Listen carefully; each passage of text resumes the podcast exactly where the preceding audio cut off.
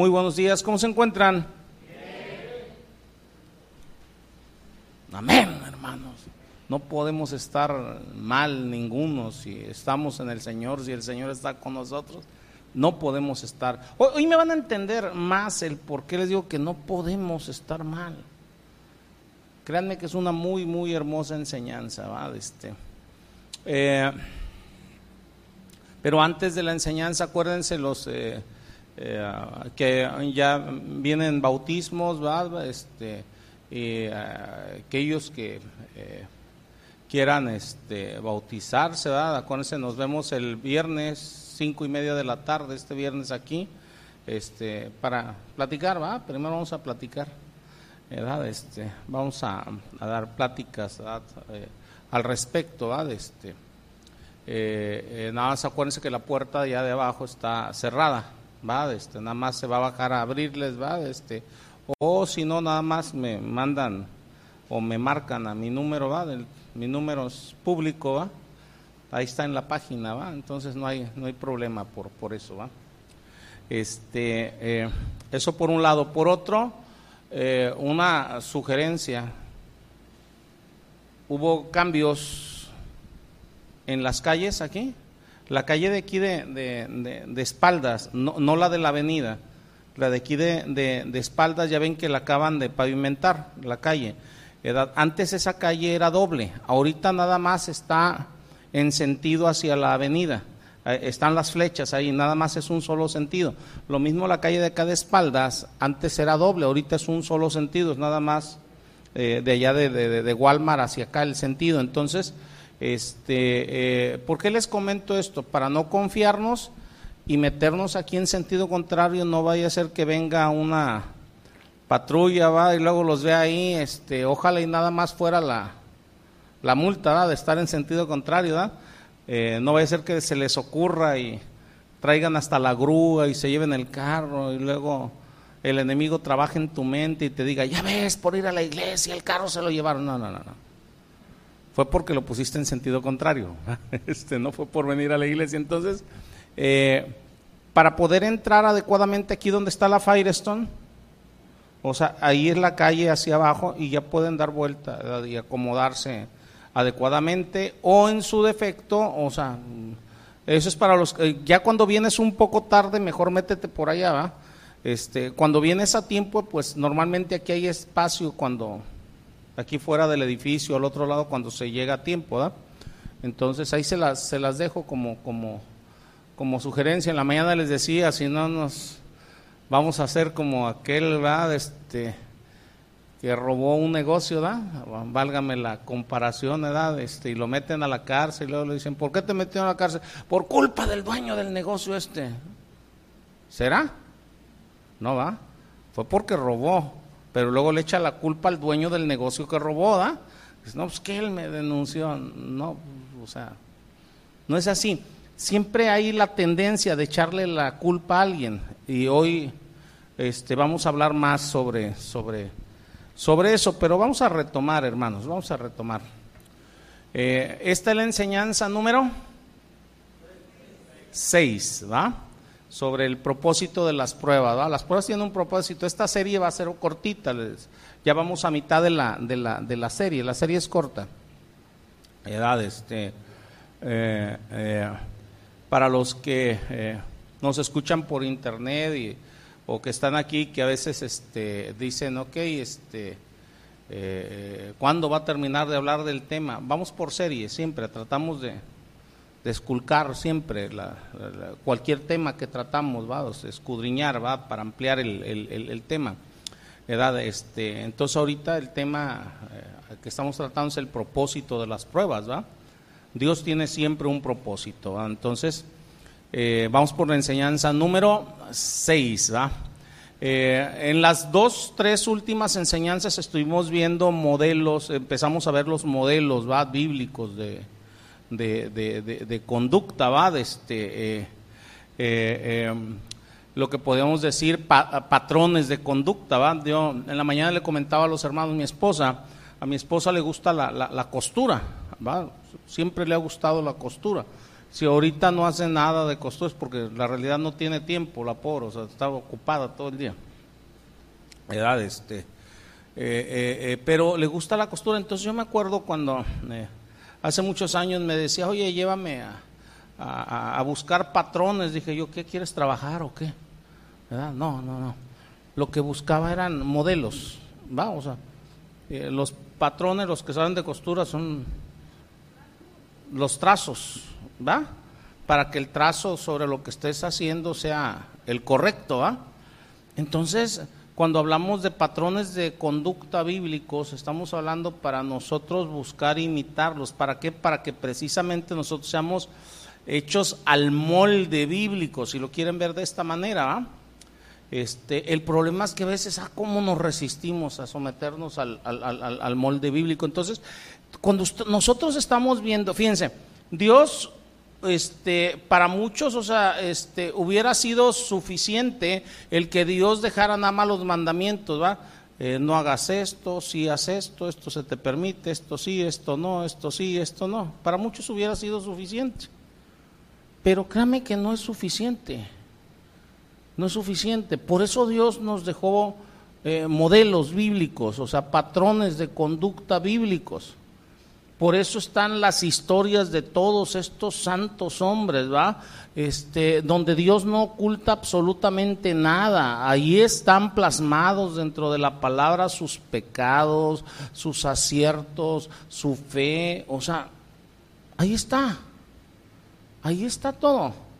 ¿Va? Este, eh, eh, aún, o sea, de gigantes de la fe como Abraham. Abraham se le llama el padre de la fe. En una ocasión un hermano, hace poquito cuando toqué un punto sobre Abraham, me, dice, oye, ¿y por qué Abraham no, no, este, eh, no se comportó con esa fe? O sea, cuando este, dijo que su esposa era su hermana, o sea, con la fe que se comportó con, cuando el asunto con su hijo. Le digo, primero vamos viendo cuándo sucedió cada una de las dos cosas. Ya Dios había tratado más con Abraham. No sé si nos estemos entendiendo. Entonces, eso nos lleva a entender que nosotros tenemos esperanza, esperanza, o sea, en, ir creciendo, porque Dios está tratando con nosotros, trata a diario con nosotros, está tratando con nuestra vida. Entonces, este, Dios deja plasmado dentro de la palabra el progreso inclusive de esos gigantes de la fe. Y otra vez, aún sus caídas, ahí está David. David traía muchos aciertos en su fe y tómala, ¿va? o sea, cae, o sea, nos está mostrando el descuido de David. ¿Y a dónde lo lleva? Aún siendo un hombre conforme al corazón de Dios, eso no lo eximió de, de, ahora sí de cosechar lo que sembró, ¿o sí? Entonces, ¿por qué nosotros pensamos que vamos a evitar la cosecha por ser cristianos? Si pecamos va a haber una cosecha, porque estamos sembrando y vamos a cosechar, no podemos evitar la cosecha, no podemos evitar consecuencias de nuestros actos. ¿Para bien? O para mal. No te equivoques, lo que el hombre sembrar, eso va a cosechar. Otra vez, por eso el Señor nos deja estos, eh, eh, estos patrones bíblicos, estos trazos, ¿va? Estuvimos viendo a, Esteban, estuvimos viendo a Sidrag, Mesac, Abednego, Daniel. Eh, es, para, es muy similar a Sidrag, Mesac y Abednego, o sea, reafirmando, válgame, simplemente la fe de estos santos hombres, ¿va? Nosotros podemos ver en este caso de Esteban, Sadrach, Mesach, Abednego y Daniel, eh, que solamente de los cinco, nada más uno murió en la prueba. Entonces, no siempre el Señor tiene la obligación de rescatarnos en una prueba. Pero aún allí hay un buen propósito, no sé si nos estemos entendiendo. Nosotros debemos de confiar en la soberanía de Dios. Debemos de confiar en la soberanía de Dios. Eh, pero les voy a decir una cosa, en los cinco casos hay un común denominador. La calma y la confianza paciente de estos hombres para con Dios. La fe en ese Dios soberano, en que Dios tenía el control sobre todas las cosas. Acuérdense, Sadrach, Mesach, Abednego dice, y aún va, si no nos salva, dice, ni así vamos a... a postrarnos ante la imagen. ¿verdad? Entonces, eh, eh, el asunto es esto, esa calma, esa confianza paciente en Dios que sustentó a estos santos hombres en esos momentos de crisis, creo que nos puede sostener a nosotros en todos nuestros momentos de crisis. Porque ese Dios en el cual creyó Daniel, Esteban, Sadrach, Mesach, Abednego, es el mismo Dios que creo yo, creemos, en el cual creemos tú y yo. A veces el problema somos nosotros. ¿Por qué les digo el problema somos nosotros? O sea, porque a veces traemos ideas preconcebidas que no están dentro de la palabra. Hay cristianos que traen ideas preconcebidas que por el hecho de ser cristianos no deben de sufrir. Y eso no dice la palabra. Hay cristianos que traen ideas preconcebidas que Dios los tiene que sacar de todas sus dificultades. Pregunta, ¿y cómo vamos a aprender? ¿Cuántos creyentes? Estoy hablando de creyentes, no estoy hablando de, los de afuera. Creyentes, o sea, se meten en deudas económicas y ya cuando están hasta el cuello dicen, Señor, sácame, va. Miren, Dios nos va a sacar, pero nos va a hacer que aprendamos en ese proceso. Dios tiene todo el poder para sacarnos de una deuda inmediatamente. No sé si nos estemos entendiendo. Pero normalmente no lo va a hacer así. Va a hacer que vayas liquidando poco a poco para que aprendas y no te vuelvas a meter en una situación semejante. Como sus hijos, Él nos va enseñando, nos va instruyendo. Entonces, pero me regreso este, con, con estos santos hombres. Ellos confiaban en los principios de Dios y ahí estaba su confianza en Dios. Por eso es que estaban preparados para las pruebas y sufrimientos que finalmente enfrentaron. Ellos ya estaban preparados.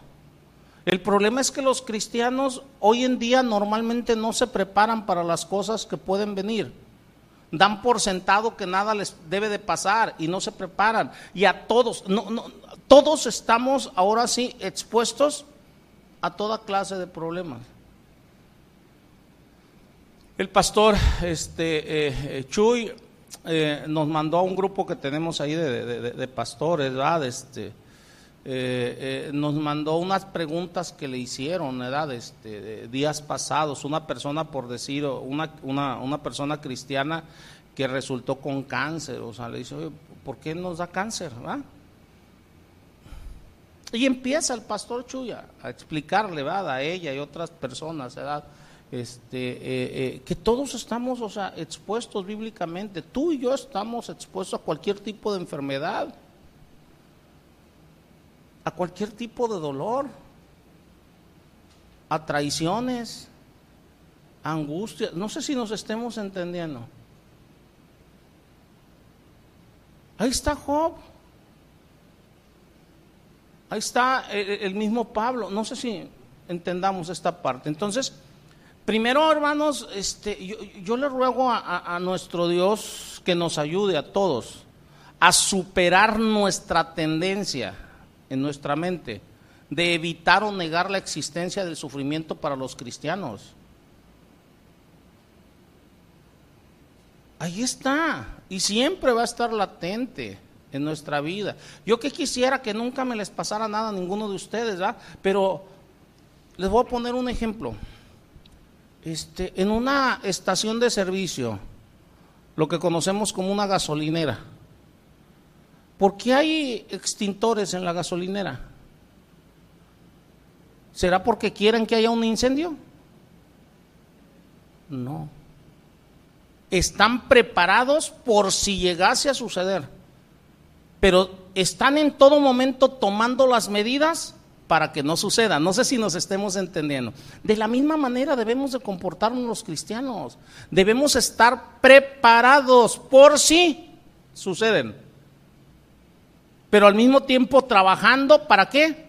Para que no sucedan. ¿Si nos estamos dando cuenta o no? Así debemos de comportarnos los cristianos. Entonces, primero debemos de superar esa tendencia de evitar o negar la existencia de sufrimiento o pruebas para los cristianos. Debemos de darnos cuenta de que es posible que también nosotros pasemos por cada cosa y eso desde allí nos ayuda a lidiar con cualquier clase de dolor, con cualquier clase de sufrimiento. Nos ayuda a lidiar con todo. Nosotros, les repito, servimos al mismo Dios que Esteban, al mismo Dios que Daniel, que Sadrach, que Mesac, que Abednego. Por eso ellos, entre otros cristianos dentro de la palabra, constituyen ejemplos superiores de creyentes que cultivaron un estilo de vida piadoso, pero al mismo tiempo pusieron con firmeza su confianza en Dios, su creer en Dios en primer lugar y su creer permaneció firme a pesar de las circunstancias, a pesar de todo. Yo le comentaba ahorita en la semana a mi esposa, le decía, le decía Brenda, le digo, yo volteo y veo y escucho entre personas no creyentes, aún en novelas, en, o sea, grandes amores, ¿va? De parejas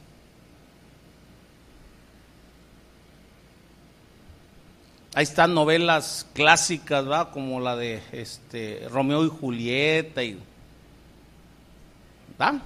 Bueno, en grandes amores. Pero miren, un común denominador en todas esas historias del mundo son celos, iras, familias, no los quieren dejar ser felices, ellos mismos se atacan traiciones, luego que, le quieren bajar el esposo o la esposa y, que después lo recuperan. ¿Sí se han dado cuenta de eso? Entonces de ahí le, digo a mi esposa, le digo, mira, le digo, un hombre o una mujer, le digo, en este caso yo te voy a hablar como hombre, le digo, no le va a ser 100% fiel a su esposa por mucho que la ame.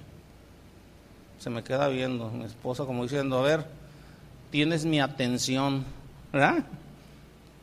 Este, eh, ¿Por qué les digo 100%? Porque dice mi Señor Jesucristo, este, oíste que fue dicho no cometerás adulterio, pero yo os digo que cualquier persona que mira con intenciones deshonestas a otra y adulteró en su corazón. ¿Estamos de acuerdo o no?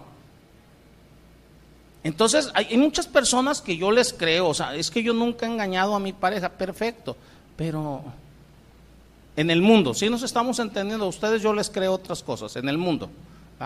Entonces, este, basándome en lo que me dice la palabra, porque mi Señor va más allá en nuestra fidelidad hacia la pareja, basándome en lo que dice la palabra, yo le digo, mira, un hombre no le va a ser 100% fiel a, su esposa por mucho que la ame.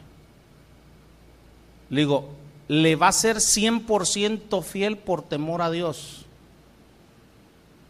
por amor a Dios. Yo quiero que noten la diferencia.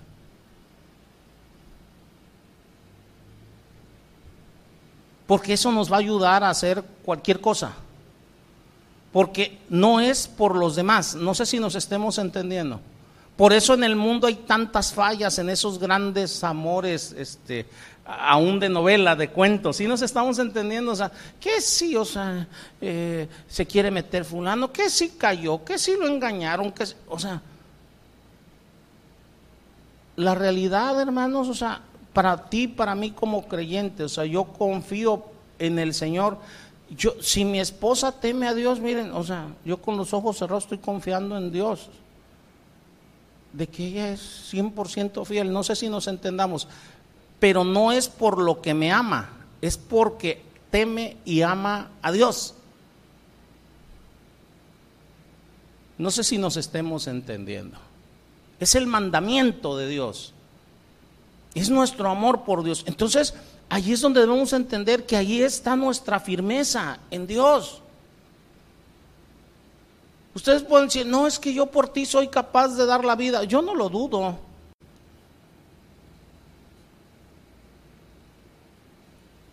Pero ¿qué tanto eres capaz de sufrir, de padecer por alguien? Créeme que la fe en Dios te puede llevar alturas insospechadas. ¿Por qué? Porque te vas a afianzar del único que te va a dar fortaleza. Entonces, hermanos, o sea, debemos de, de, Miren, hoy, vamos a empezar a, a estudiar a uno de esos santos hombres dentro de la palabra, a Pablo. El tema de hoy, este, que no lo vamos a terminar, este, para los que hacen anotaciones, pónganle este, eh, eh, el gozo en el sufrimiento, en el dolor. Propiamente es el gozo en medio de la prueba, ¿va? Ese es el tema, el gozo en medio de la prueba y lo vamos a, buscar en la vida de Pablo. Si hablamos de Pablo, hermanos, muchos eruditos creen que el apóstol Pablo era esa clase de, persona que se había ganado un lugar muy significativo en la historia secular, aunque no se hubiera convertido a Cristo. Antes de convertirse a Cristo, Pablo ya tenía mucha reputación entre los judíos estuvo estudiando los pies de Gamaliel, era, era una persona muy influyente. Acuérdense que, él iba este, rumbo a Damasco, ahora sí persiguiendo a los, a los cristianos, ¿va? O sea, llevaba un grupo de, de, personas, o sea, para perseguir a los cristianos, ¿va? Este, entonces, este, él era un fariseo muy importante, con un intelecto muy brillante y con unos rasgos tremendos de liderazgo. Él ya contaba con toda la potencialidad para dejar una huella perdurable en el mundo históricamente hablando. O sea, aún sin ser cristiano. Repito, aún sin ser cristiano.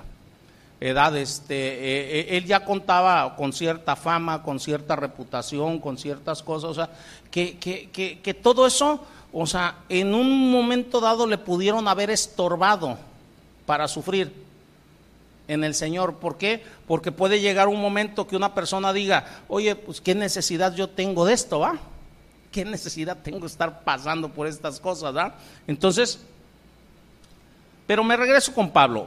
Ya en el cristianismo, ya como cristiano, Pablo este, eh, eh, eh, ahora sí, independientemente de mi Señor Jesucristo, en todo lo que es el Nuevo Testamento, es la persona más influyente que haya existido en todo el Nuevo Testamento, o sea, en el cristianismo.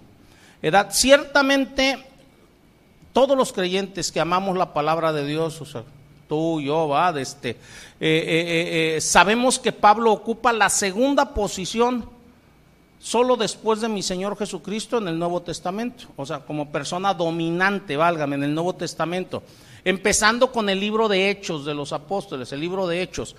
20 de los 28 capítulos, Hechos de los Apóstoles tiene 28 capítulos, y 20 de los 28 capítulos, o sea, del libro de Hechos, están dedicados para describir la vida de Pablo empezando su conversión, su ministerio inicial, eh, siguiendo por los viajes misioneros, o sea, tremendo, ¿eh? 20 de los 28 capítulos del libro de Hechos de los Apóstoles está dedicado a Pablo. El Espíritu Santo, hermanos, usó a Pablo más que a cualquiera de los demás apóstoles. Si hablamos inclusive, o sea, en el uso del Espíritu Santo para, para, para, para escribir, o sea, la palabra de Dios, el Nuevo Testamento consta de 27 eh, libros, epístolas, este, documentos, como le quieras llamar. 27 de los cuales mínimo 13 los escribió Pablo. ¿Por qué digo mínimo 13? Porque luego hay una discrepancia entre los teólogos que si, eh, que si este hebreo lo escribió Pablo o no. ¿Va? Si contamos hebreos sería 14 de los 27, estaríamos hablando más de la mitad de los escritos del Nuevo Testamento en número de libros, o sea, estarían escritos por, por, por Pablo. Entonces, la vida y obra en los escritos de Pablo, la vida y obra de mi Señor Jesucristo se interpretan, miren, completamente en las epístolas de Pablo. Las epístolas de Pablo son las que nos dan unos tratados tremendos sobre lo que es el pastorado, sobre lo que es el liderazgo, sobre cómo llevar una iglesia. Es tremendo, tremendo lo que el Espíritu Santo le dio a Pablo.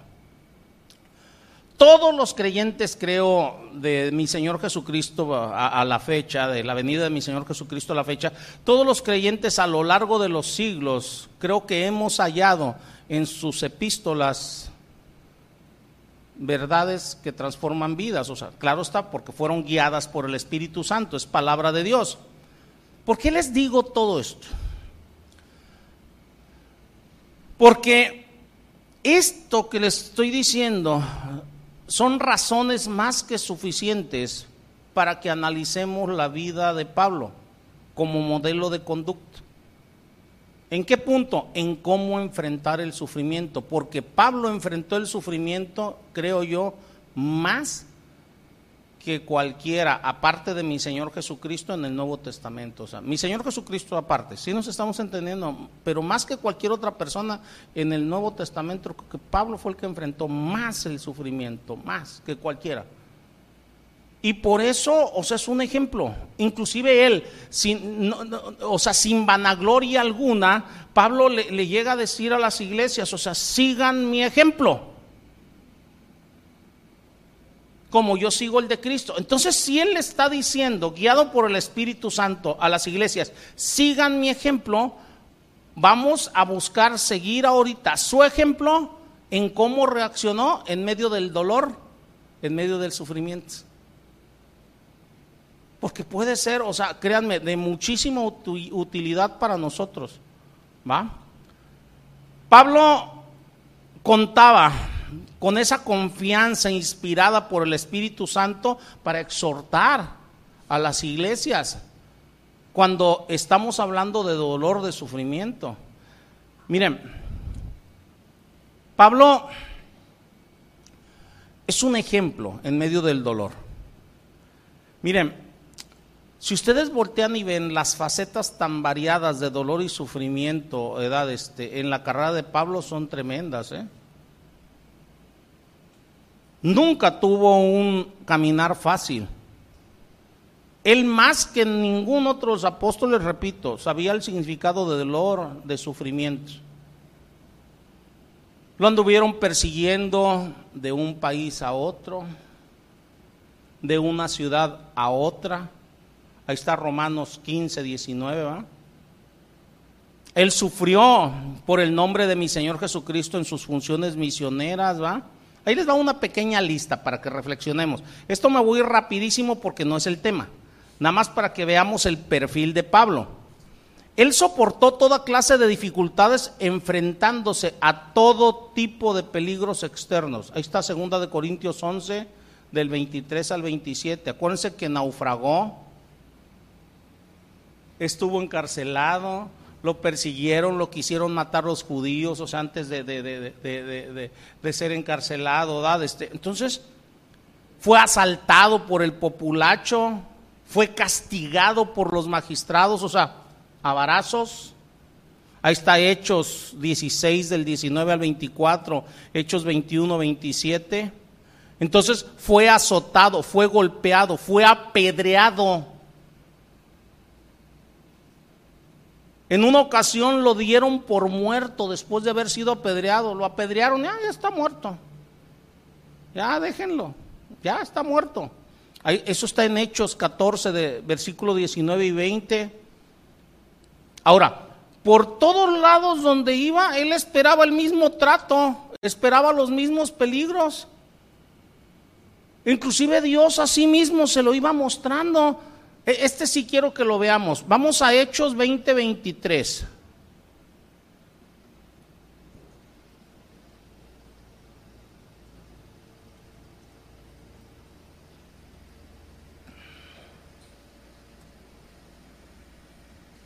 ¿Ya lo tienen?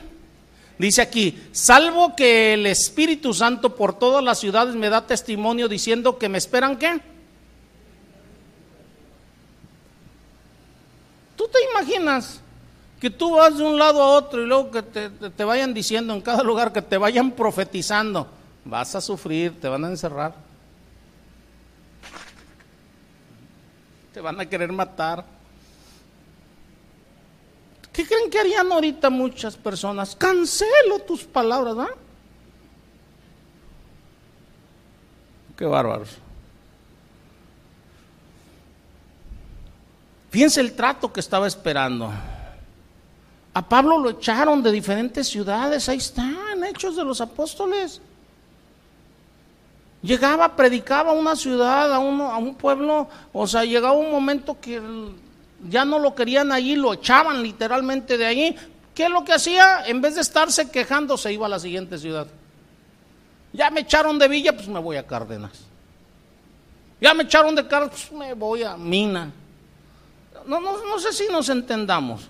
Ahí está, Hechos 13, 50 y 51, Hechos 14, eh, del 5 al 7, Hechos 14, eh, eh, del 19 al 21. Él pasaba todo su tiempo en la obra misionera. Sacrificó por la obra misionera los placeres de este mundo, su tranquilidad, su seguridad. ¿Y qué creen? Así se mantuvo hasta la ancianidad. Así se mantuvo. Y el mantenerse así hasta la ancianidad fue sin que cambiara su carácter, sin que cambiara su manera de pensar, sin que la perversión del mundo lo cambiara. Hoy en día yo escucho a muchos, muchos cristianos, no, es que ya no pude aguantar, es que estaban sobre mí. No, no, Pablo no cambió. Seguía firme en lo suyo. A pesar de la ingratitud, porque dice la palabra, o sea, que recibía, o sea, ataques, críticas, juicios de los de adentro, de los de afuera, de gente que él instruyó, de otros predicadores, de, los líderes religiosos judíos de la época, de las autoridades civiles, de todos lados recibía. Él esperaba daños, desamparo, donde quiera que estuviera, inclusive a los suyos. O sea, en, una epístola dice, todos me abandonaron. Solamente Demas ahí se quedó, ¿ah? Y en medio de todo esto, porque fue una tras otra, una tras otra, él no se dejó subyugar ni por la preocupación, ni por la necesidad, ni por la persecución. No se cansó de los confinamientos prolongados. No, no, no, no, no. estuvo varias veces en la cárcel. Sin importar que estuviera en peligros de muerte. Antes de quejarnos deberíamos de pensar en estos santos hombres, antes de quejarnos de, una, de alguna situación, ¿eh? Ay, es, Mira, me sacaron la lengua, ¿cómo sufro? Cálmate, payaso.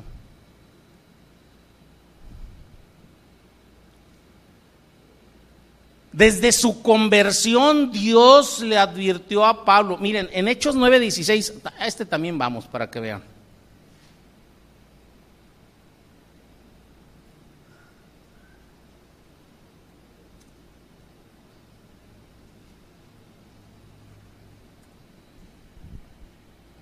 Dios está diciendo aquí, dice, porque yo le mostraré a Pablo, ¿eh? Cuánto le es necesario padecer por mi nombre. ¿Cómo ven? Está para pensarse, ¿ah? Y cuando le llegó el momento de sufrir, Pablo ni suspiró ni se quejó, sino que se glorió en sus tribulaciones. Pablo se sentía más orgulloso de sus heridas en batalla, en batalla por el Señor, que un soldado de sus condecoraciones. Si han visto cómo los soldados este, y malos de rango traen ahí sus medallitas, no, pues aquí está. Me, me, la dieron por la batalla de las tres piedras y esta por haber defendido, traen su montón de medallitas. Ah, ok él mostraba sus heridas con más orgullo que esas medallas. Y si no me creen, vean a Gálatas 6:17.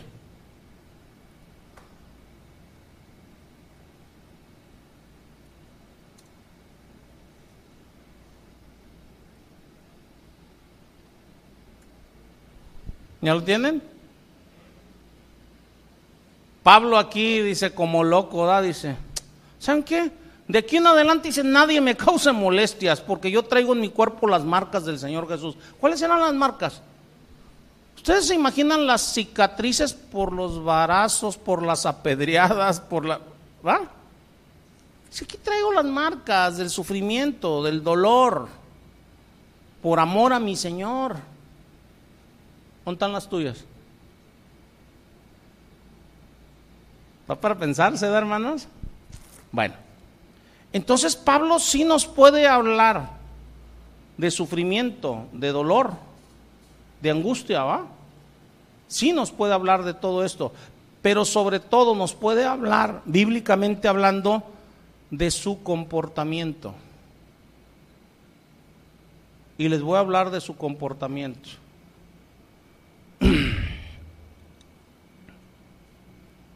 Pablo dice en, Primera de Corintios 11.1, exhortando a los de Corintio,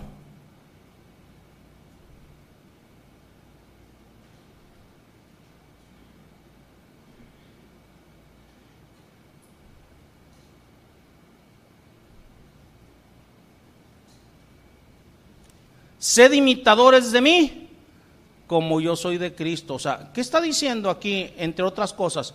Vean cuál es mi comportamiento en medio de todo esto. Entonces es un ejemplo, hermanos, un ejemplo a, seguir. Ahora, fíjense, cuando yo volteo y veo a Pablo en todos estos este, eh, eh, detalles, ¿verdad? Este, eh, Y veo que Pablo, permítanme, estoy aquí buscando. ¿eh?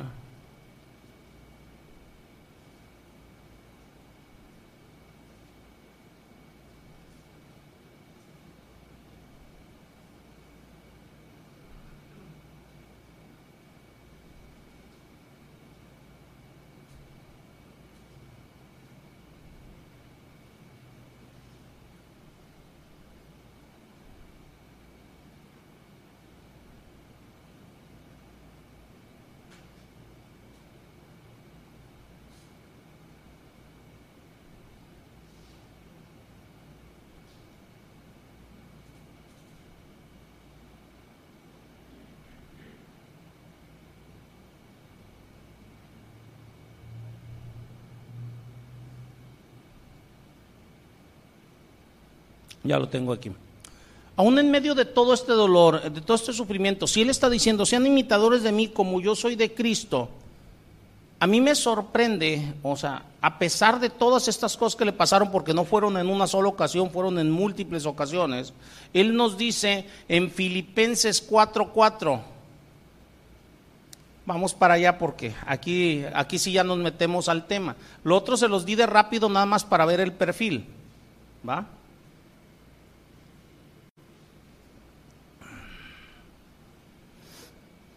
¿Ya lo tienen?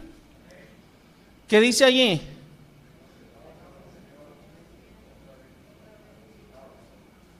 Regocijaos en el Señor cuando todo esté bien en tu vida. ¿Eso dice? No, dice, regocijaos en el Señor. ¿Qué dice ahí? Siempre. Y siempre Pablo, él sí tenía autoridad en el Señor para decirnos siempre. Porque él se regocijaba en el Señor verdaderamente siempre a pesar del dolor, a pesar de la angustia, a pesar, fíjense, eh, eh, eh, dice, dice, dice la palabra, la semana que entra vamos a ver eso, pero ahorita nada más se los voy a adelantar este, un poquito. Dice la palabra, o sea, que, que en cierta ocasión, o sea, a Pablo y a Silas me los azotaron, ¿va? Y luego los meten este, en la cárcel, allá en, en, la, en la más chica se me quedan viendo. En la mazmorra, o sea, un chascarrillo nada más. este, eh, este eh, en, la mazmorra, ya hablando en serio, o sea, pero no nada más los meten hasta el fondo, ¿eh? Sino que dice la palabra que los pusieron en el cepo, amarrados de pies y manos. Ustedes investiguen lo que es el cepo. Y se van a dar cuenta que es esa cosa que han visto a veces en las películas y eso, donde, o sea, están así una tabla aquí, otra tabla acá, el cuello, las manos, pero no nada más eso, estaban así, o sea, y, amarrados también de los pies. O sea, los acababan de azotar y, los tienen amarrados de esa manera Entonces, Pablo tenía toda la autoridad de decirnos que podemos regocijarnos en el Señor siempre y lo da, o sea, como una orden en el Señor, regocijaos en el Señor siempre y repito, regocijaos. O sea, porque él en esa posición con Silas, acabado de ser azotado, ¿qué hicieron? Se agarraron cantando, alabando a Dios. ¿Qué estaban haciendo? Se estaban regocijando. Tú puedes decir, es que es injusto lo que me pasa, es que yo no le hice nada a los demás, yo no, tú puedes decir todo lo que tú quieras. O sea, Pablo no le estaba haciendo daño a nadie. Al revés, les estaba llevando la, salvación en el nombre del Señor. Les estaba viendo, les estaba llevando un mejoramiento para sus vidas, para sus casas, para las mujeres, para los niños, para todos, ¿sí o no? Y, por eso recibió eso. Y aún así él, él buscaba en esos momentos más difíciles regocijarse. Entonces, él tiene toda la autoridad en el Señor, o sea, porque encontró cómo hacerlo. Por eso es un ejemplo grande para nosotros de conducta en medio de cualquier clase de dolor. Aquí ha llegado gente conmigo, es que no puedo soportar que me sacaron la lengua. Cálmate. O sea, por favor. No quieres, que es diferente, no quieres. Entonces, dice, dice este, en Primera de Tesalonicenses 5:16, siguiendo en, en este punto, dice, estad de vez en cuando, aunque sea gozosos o no. ¿Eh? ¿Estad qué? Siempre gozosos. No, es que no aguanto a esta persona. No, no, ¿qué dice la palabra? ¿Estad qué? Siempre siempre gozosos. No hay un motivo para que no estemos gozosos. No hay un motivo para que no tengamos. Ahora, el gozo, acuérdense que no es euforia, ¿eh? el gozo es esa paz interior, esa confianza en el Señor, o sea, de que todo está, o sea, es un gozo interior. No es un estado de euforia de que vas a estar brincando, ¡ah! O sea, no, no. Esa es la alegría.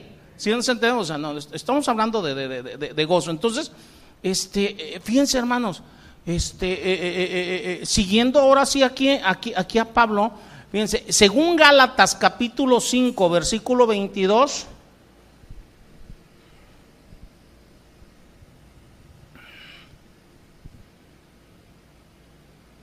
¿Qué dice ahí, hermanos?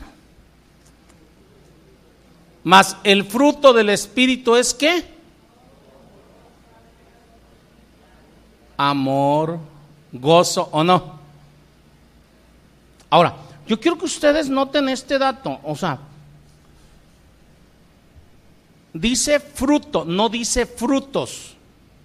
O sea, es un solo fruto. Si el Espíritu de Dios mora en ti, en mí, o sea, tiene que darse ese fruto. Amor, gozo. Este, yo, yo se la puedo pasar este, a un una persona recién convertida, ¿va? O sea, ¿por qué? Pues porque tiene que empezar a crecer primero Cristo en, ellos, o sea, para que den el fruto. Pero cuando tenemos ya tiempo en el Señor y no estamos dando el fruto del Espíritu que empieza con amor y luego sigue con gozo, paz, justicia, paciencia, dignidad, algo está mal en nosotros, no en los demás, en nosotros. El problema no son los demás, somos nosotros. El, ser humano siempre va a tener la tendencia a echarle la culpa, o sea, eh, por decir en el matrimonio, o sea, el esposo a la esposa o la esposa a la esposa, no, es que tú tienes la culpa de que yo no esté en paz, de que, no, no, no, espérate, o sea, dejemos de echarle la culpa a los demás. Pablo en ningún momento le estaba echando la culpa a nadie, él encontró el gozo en medio de cualquier situación, ¿por qué? Porque entendía que ese es parte del, del fruto del Espíritu. Por eso Pablo podía decir ahora sí, eh, llenándose la boca, decir, o sea, es que ya no soy yo, sino Cristo que mora en mí. El Señor que mora en mí es el que me lleva a reaccionar de esta manera, es el que me lleva a vivir de esta manera, es el que me lleva a gozarme de esta manera. O sea, me estoy aferrando a Él porque Él mora en mí. El problema, hermanos, cuando uno está perdiendo el gozo, debemos de entender que el problema no radica en los demás. El problema es uno. Voltea y, vete a ti. No es que, o sea, no es que tengo problemas con mi hijo, o sea, y por eso no puedo estar. No, espérate, o sea, no va por ahí. Los problemas siempre van a estar, cuando no de un lado, de otro, cuando no este, eh, con familiares, o sea, siempre va a haber un motivo por el cual, o sea, pierdas tu gozo. Acuérdense lo que dice la palabra sobre el ladrón. El ladrón viene a qué? A robar, matar, destruir. Pero lo primero en ese orden dice a robar. Y créanme que de las primeritas cosas que el enemigo quiere robarte es el gozo.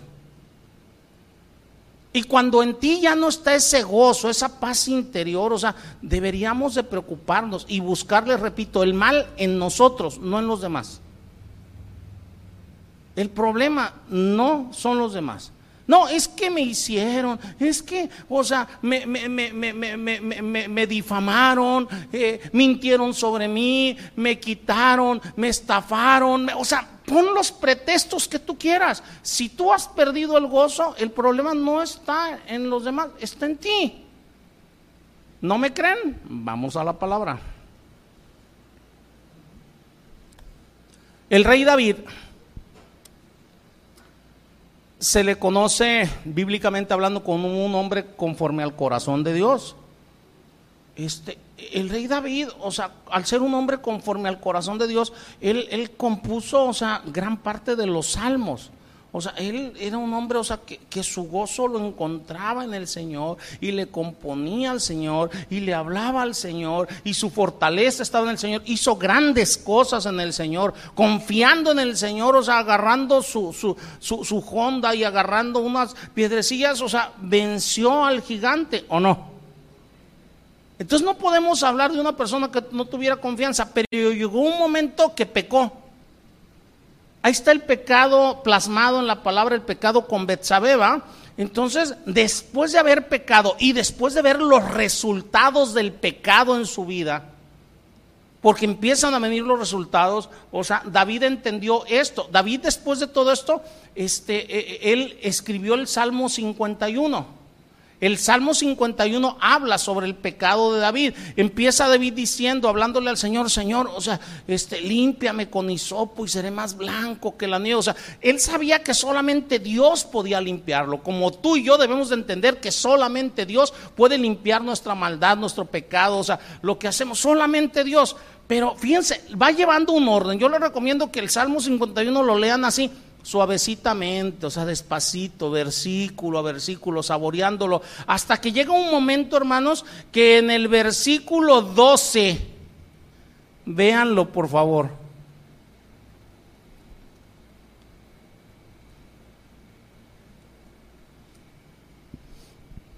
¿Ya lo vieron?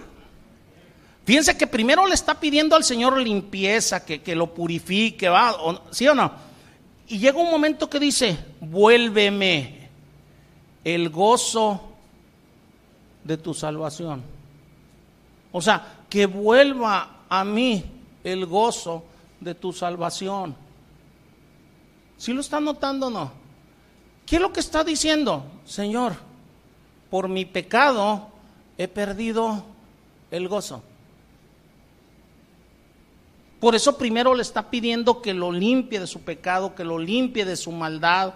Eh, eh, eh, ahora sí, confesando su pecado desde antes de nacer, en maldad, o sea, he sido concebido o no. En maldad me formó mi ah, no.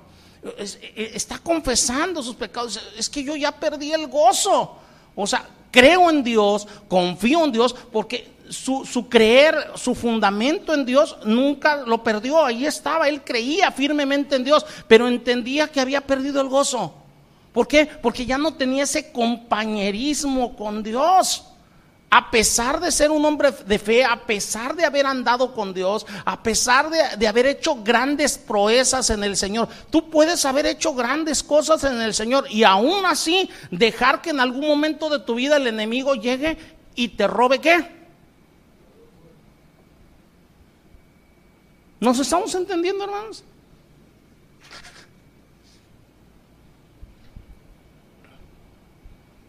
Entonces, ahí les va. Existe un solo motivo, uno solo, por el cual un creyente pierde el gozo. ¿Cuál es? El pecado.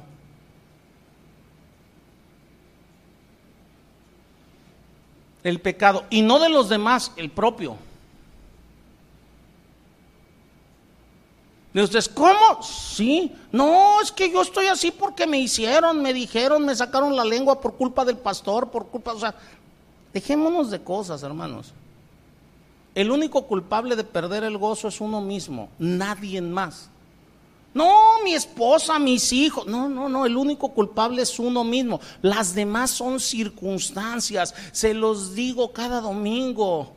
Les digo, hermanos, ¿cómo están bien? Ah, perfecto, hermanos, porque no podemos estar de otra manera. Si Cristo está con nosotros, hermanos, o sea, vamos a estar bien. Lo que esté a nuestro alrededor, llámese enfermedad, llámese angustia, llámese... O sea, son circunstancias que si el Señor está con nosotros no pueden permitir, o nosotros somos los que no podemos permitir que se pierda el gozo. Les voy a poner un ejemplo, porque algunos se me quedan viendo como diciendo, no, pastor, como que estás bueno, yo no lo escribí, ahí está en la palabra, vuélveme el gozo de tu salvación, o sea, y sigan la secuencia, está hablando primeramente de pecado.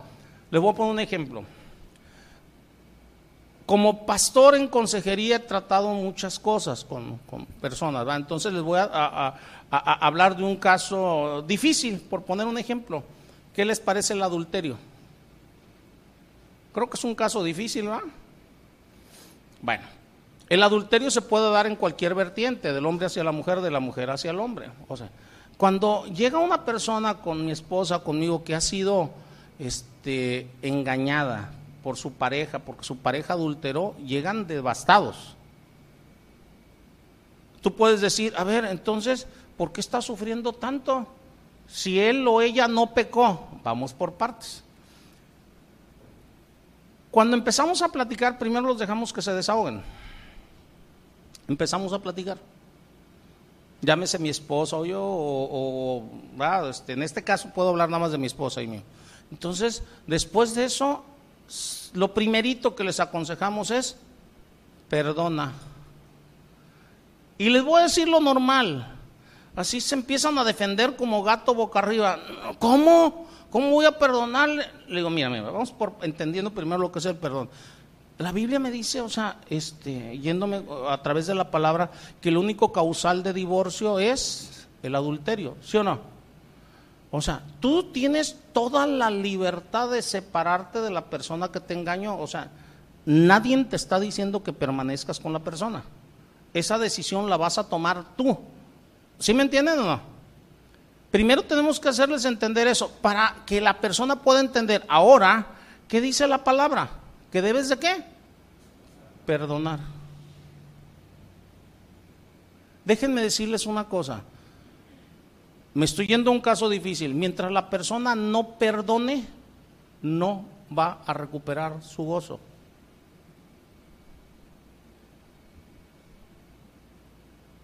Entonces, lo que hizo que perdiera su gozo no fue el adulterio que le cometieron.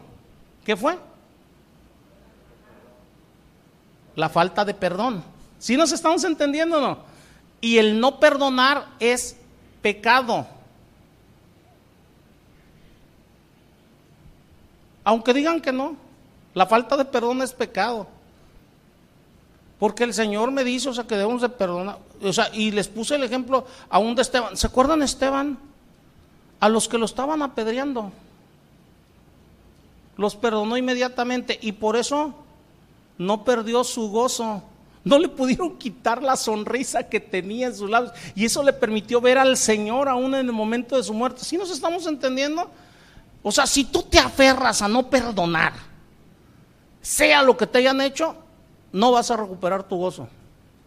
Búscale por donde le busques. Entonces va a ser tu pecado el que está evitando que tengas comunión con Dios. ¿Sí nos estamos entendiendo? O sea, el que evita que recuperes tu gozo. Entonces, el único motivo por el cual una persona pierde el gozo es por pecado. O sea, por donde le buscan. O sea, me estoy yendo a un caso difícil, me puedo ir con casos muy difíciles. No sé si nos estemos entendiendo. Edad, o sea, el Señor, ¿qué, ¿qué, nos dice?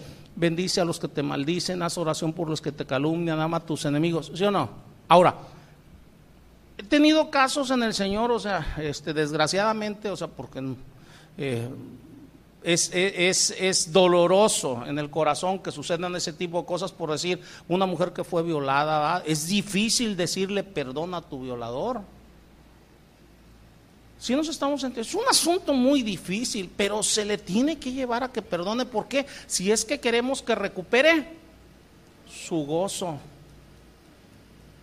que el Espíritu Santo esté obrando en ella, o sea, que recupere su gozo, o sea, se le tiene que llevar a perdón. Ahora, el perdón, escúchenme bien, no significa bajo ninguna circunstancia que vuelva a convivir con su agresor, ¿sí o no?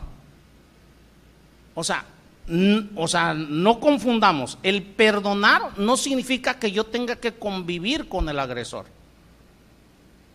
Aguas con eso. Porque mucha gente confunde, ah, es que si perdono vamos a volver a estar y, voy a volver a estar después. No, no, no confundas. O sea, Estamos hablando que lo que estamos buscando es que una persona esté en una relación correcta con Dios a pesar del dolor, a pesar del sufrimiento. Si nos estamos entonces hay personas que se niegan y dicen, "No, no, no, no, es que a mí me la hicieron y yo nunca voy a ah, ok, está bien, o sea, yo respeto tu manera de pensar y tu manera de, de hacer las cosas, simplemente no vas a tener gozo. No estás permitiendo que el Espíritu Santo esté obrando realmente en ti. Y no nada más gozo, o sea, no vas a tener el amor de Dios dentro de ti, o sea, no vas a tener esa paz. Mi Señor le, dice a sus discípulos, mi paz os dejo, mi paz os doy, pero no se las doy como se las da el mundo. ¿Sí se dan cuenta o no? Porque la paz de mi Señor en nosotros es a pesar de cualquier circunstancia. La paz del mundo con el mundo es si estamos bien. Si tú haces lo que yo te digo y yo hago lo que tú me dices, estamos en paz. No es así, hermanos. Si nos estamos entendiendo, o sea, nosotros, o sea, podemos estar en el Señor en paz con todos, aún con los enemigos. No sé si nos estemos entendiendo, si seguimos lo que la palabra nos, nos, va marcando, nos va diciendo. Entonces, me regreso. El único motivo para que una persona pierda su gozo es el pecado. Para que el creyente, en este caso, pierda su gozo es el pecado, pero el pecado de él, no el que le cometieron. Entonces Pablo es la manera en que, en que eh, no nada más Pablo, ya les dije, ahí está Esteban, ahí están los demás, o sea, es la manera en que ellos no podían perder su gozo y no podían perder ahora sí su comunión con el Señor porque inmediatamente perdonaban, inmediatamente actuaban, inmediatamente estaban haciendo las cosas del Señor. Por eso el Señor nos va marcando cada cosa, hermanos. Si hablamos en, la familia, en el matrimonio, donde sea, o sea, nos dice por poner un ejemplo airaos, pero no pequéis. ¿Qué te está diciendo? Mira, el enojo que estás sintiendo es una señal de que algo mal está. ¿En quién? En mí. Si yo estoy sintiendo el enojo, el mal está en mí. No, no es cierto, es el que me lo provocó. No, no, no, hermano. O sea, en este mundo tendremos aflicción, es lo que el Señor nos dice. O sea, siempre va a haber quien te lastime, siempre va a haber quien lastime a los que tú amas, siempre va a haber, o sea, quien te esté causando cosas eh, que, te van a causar escosor, que te van a causar traumas, que, o sea, siempre los va a haber. Llámese en el trabajo, llámese en la familia, llámese familiares, siempre los va a ver. Siempre los va a ver. Es más, Tú, ¿a cuántas personas has lastimado? Yo he lastimado a mucha gente.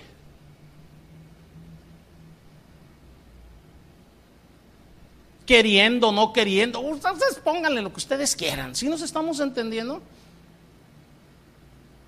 Entonces después dice, no, es que es por su culpa, es por esto, es por... No, hermanos, o sea, yo no puedo, yo en lo personal, y se los digo y siempre ha sido lo que les digo, o sea, yo no puedo hacer responsable a nadie de mi estado, a nadie. Me hayan hecho lo que me hayan hecho. Y eso hace que me acuerde cosas que les he comentado. Está el pastor este, Toño Lázaro, se los he dicho, en una ocasión nos platicaba a un grupo de misioneros, nos decía de, de Pablo Hunter, ¿va? Este, eh, él salió muchas veces al campo misionero con Pablo Hunter, entonces en una ocasión le platica cosas, problemas que él traía, ¿verdad? Este, y se van en la camionetita del pastor Hunter, ¿verdad? Y lo ve muy contento, cantando y todo. Y el otro le acababa de platicar sus problemas. Le dice, bueno, es que tú no tienes problemas. Le dice, tengo más que tú. ¿Cuál era el asunto? Hasta ese momento, Pablo Hunter no estaba permitiendo que le fuera robado su gozo a pesar de los problemas. El que sí había permitido hasta cierto punto era Lázaro. Después aprendió eso, ¿sí me entienden? Yo al pastor Toño Lázaro es un pastor del cual yo he aprendido muchas cosas. El pastor Toño es un pastor más, algunos de ustedes lo conocen, ha venido aquí a predicar, es un pastor con una calma, con una paciencia. O sea, aprendió aprendió. Entonces no permitas, hermano, que tu gozo sea robado. Por eso es gozo en la tribulación, gozo en las pruebas, gozo en la angustia. Tú ponle lo que tú quieras, gozo en la enfermedad, gozo, o sea, no permitas que te sea robado. No es que no sientas, no somos de hule, no sé si nos estemos entendiendo. Acuérdense que el gozo no estoy hablando de una euforia exterior, se está hablando de una paz, de una confianza interior, eso que te da esa tranquilidad de saber que todo está bajo control.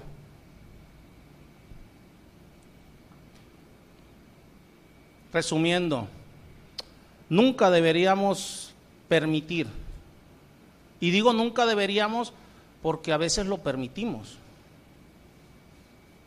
No sé si nos estemos entendiendo. A veces lo permitimos. No somos perfectos, somos perfectibles, entendámoslo. O sea, acuérdense que en este tipo de enseñanzas nunca son para acusar. Yo quisiera decirles que no he perdido mi gozo en algunas ocasiones, pero lo he perdido. Pero cuando el Señor me permite detectar, a ver, a ver, a ver, a ver, no traigo ese gozo, entonces el Señor me pone a analizar, a ver, ¿en qué estoy fallando yo? No me pone a buscar quién me la hizo, no sé si nos estemos entendiendo. Porque siempre vas a encontrar quién te la hizo, no sé. ¿Va? Siempre vas a buscar culpables, acuérdense, o sea, desde eso viene desde nuestros primeros padres, ¿va? Adán y Eva.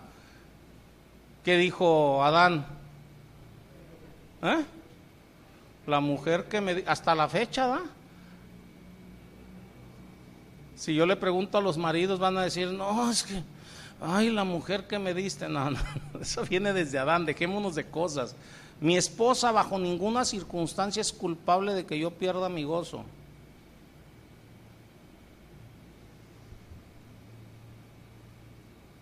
El culpable soy yo, porque yo sería el, que no perdonó, yo sería el envidioso, yo sería el autoritario, yo sería el, que, el que se molesta porque no hacen lo que quieren. Le, pónganle lo que ustedes quieran, ¿sí nos estamos entendiendo?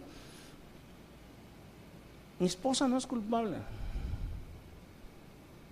Yo a veces les he comentado eh, este, eh, eh, de alguna o de otra manera, ustedes sin el afán de ofender a nadie, les digo, o sea, este, ustedes no tienen la capacidad de hacerme enojar, o sea, como hermanos, se los he comentado en dos, tres ocasiones. ¿Por qué? Porque el Señor me ha ido enseñando al paso de los tiempos, del tiempo a perdonar inmediatamente. Eso no significa que no pueda tratar un problema o hablar de una situación. No sé si nos estemos entendiendo. pero no tienen la capacidad de lastimarme, o sea, porque he aprendido a perdonar. Perdemos nuestro gozo, pues viene el mal humor, ¿va? Andamos malhumorados, amargados, andamos con negativismo, ¿va? Porque las cosas no son como nosotros quisiéramos que fueran.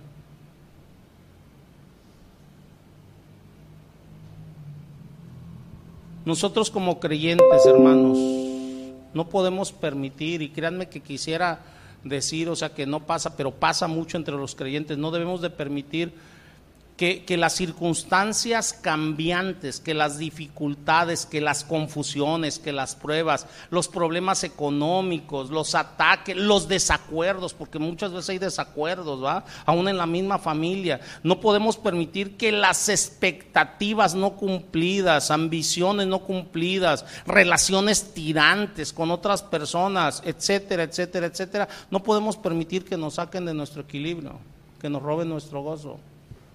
Acuérdense que somos luz en este mundo.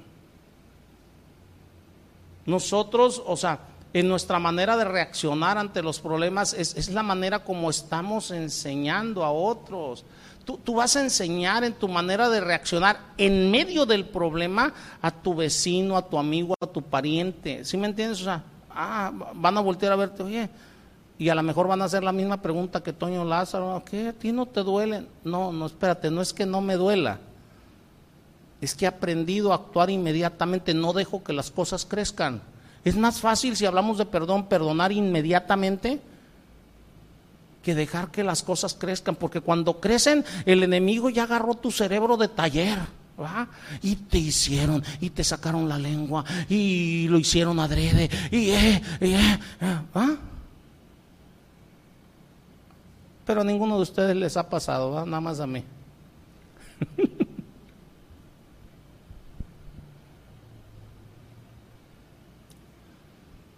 Cuando empezamos esta pequeña serie sobre el propósito de las pruebas, primero estuvimos viendo los motivos por los cuales los creyentes experimentamos las pruebas y vimos que siempre los motivos son buenos por los cuales Dios permite que pasemos. Dios quiere hacernos que crezcamos, que crezca nuestra fe, que, seamos mejores. Que Dios siempre tiene un propósito bueno y glorioso en, las pruebas, a pesar de cualquier circunstancia difícil. Eso lo empezamos a ver, pero nosotros ahora debemos de centrarnos, o sea, si ya entendiste eso, en mantener nuestro gozo. ¿Ya entendiste? O sea, que, siempre hay un motivo bueno de parte de Dios cuando no quita las circunstancias inmediatamente. Ahora hay que mantener nuestro gozo. Hay que mantenernos. Cuando mantienes tu gozo, nunca vas a desacreditar inclusive las intenciones de Dios. ¿Se acuerdan con Job, hermanos? Satanás, o sea, lo que quería era nada más que renegar a Job. No quería que cometiera adulterio, no quería que robara, no, quería nada de eso Satanás. Satanás lo único que quería era que renegara Job de Dios. Y yo conozco muchos cristianos que cuando llega el dolor, la angustia, reniegan. ¿Por qué, Señor? O sea, ¿por qué a mí? Si yo soy fiel, si, si yo no hago nada malo. Espérate, tranquilízate. No es porque hayas hecho nada malo es porque a todos nos pasan circunstancias en este mundo. La diferencia con nosotros los cristianos es que tenemos a Cristo.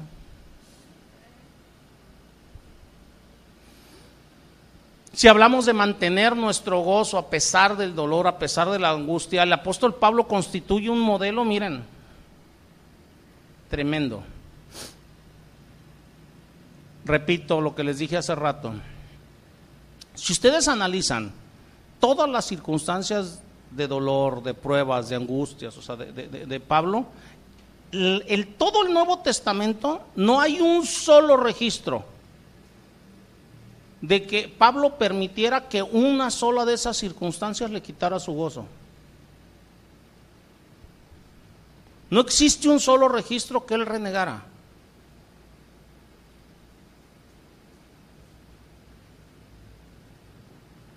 Repito, comentaba cosas porque tenía que comentarlas. No, pues me traicionaron, todos me abandonaron, o sea, me abandonaron. No sé. Si...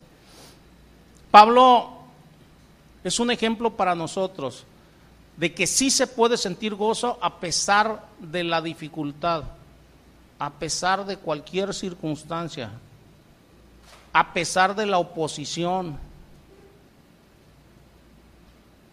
Pablo tenía, hermanos, o sea, metas concretas. Su principal meta era que el Evangelio fuera esparcido.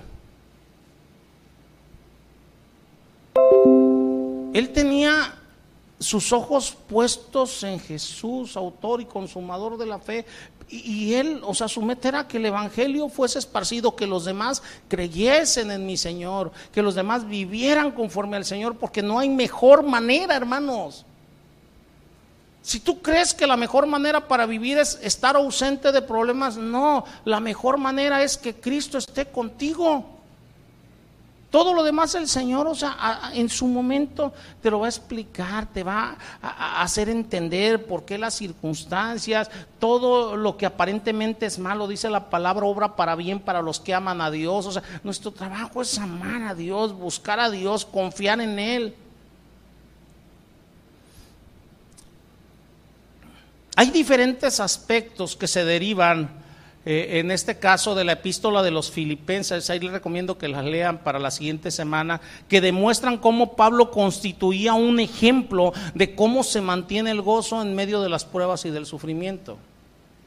Pero eso lo vamos a ver la siguiente semana, por eso les recuerdo que, vean la, epístola a los, filipenses.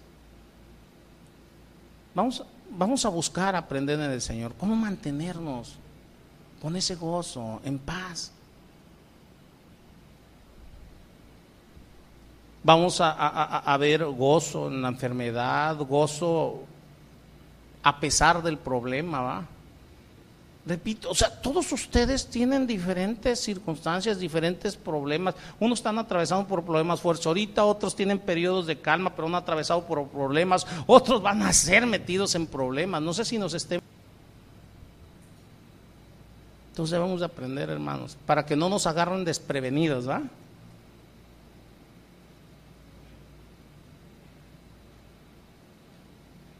Porque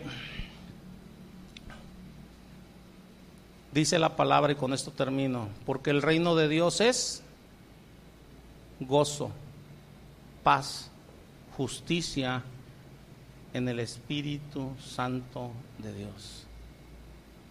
El reino de Dios primeramente consiste en gozo.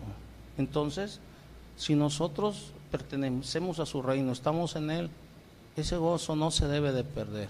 Y si en algún momento lo pierdes, repito, examinémonos a nosotros mismos, no a los demás. No a los demás. Yo en la mañana, ahorita no está mi esposa aquí, está ensayando, ¿ah? Este, pero en la mañana le digo a mi esposa, ¿cómo ves? Digo, este, y si yo pierdo el gozo, y luego me dice mi esposa, pues ese es tu problema, dice, no el mío. Está fuerte, pero es real, ¿eh? Porque yo no puedo culpar ni a mi esposa, ni a mis hijos, ni a ustedes, a ninguno de ustedes puedo culparlos yo de, que perder mi gozo. No, es que, ay hermanos, es que yo sí quisiera, pero no me dejan los hermanos. Y miren cómo... Su... No, no, hermanos. No va por ahí. No va por ahí. Que el Señor me les bendiga, hermanos. Oremos. Señor Dios, Altísimo, bendito Padre. Ante todo yo te doy gracias, Padre, en el nombre de Cristo Jesús, por esta hermosa palabra que nos das, Padre. Tú no, no nos ah, dices que nunca vamos a tener problemas, Señor. Pero si quieres prepararnos, Señor, por si estos llegan. No necesariamente tienen que llegar, porque cuando tú nos instruyes en tu palabra, inclusive con estos santos hombres, estos grandes hombres, no todos tuvieron la misma clase de problemas, no todos murieron en el problema. Algunos los rescataste, a otros no. Eso está en tu soberanía. No todos mis hermanos o yo tenemos que pasar por lo mismo. Pero tú quieres prepararnos a todos por si llegásemos a pasar por un problema, Señor. Tú quieres que sepamos cómo debemos de reaccionar, Señor, porque tú quieres que permanezcamos firmes delante de ti, a pesar de las circunstancias, y que seamos un ejemplo vivo hacia los demás por esas circunstancias, llámese otros hermanos, llámese familiares, amigos, hijos, porque en ellos se da testimonio de ti también, Padre. Bendito seas por ello, Padre. Instruyenos.